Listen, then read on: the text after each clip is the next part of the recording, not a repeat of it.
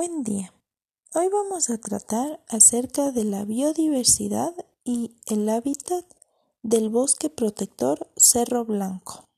La biodiversidad es la diversidad de especies vegetales y animales que se puede encontrar en el bosque protector Cerro Blanco. Aquí se encuentran 219 especies de aves, de las cuales 9 se encuentran amenazadas y 33 son endémicas de la región tumbesina.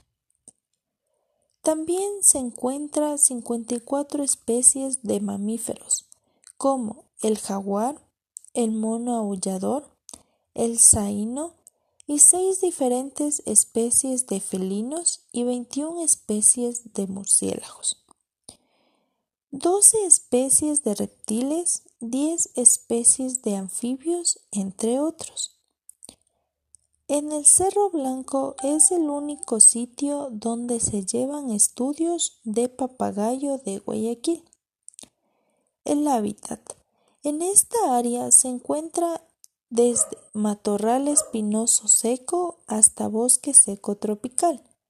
En esta área, según Neil, en el inventario florístico que fue realizado por el Herbario Nacional Hatun Sacha durante el año 1995 y 1996, existen cinco categorías de vegetación natural potencial, que es el bosque seco de llanura, el bosque seco de vertientes rocosas, el bosque protector húmedo de quebradas, el bosque subhúmedo de mesetas y el bosque subhúmedo de cumbres.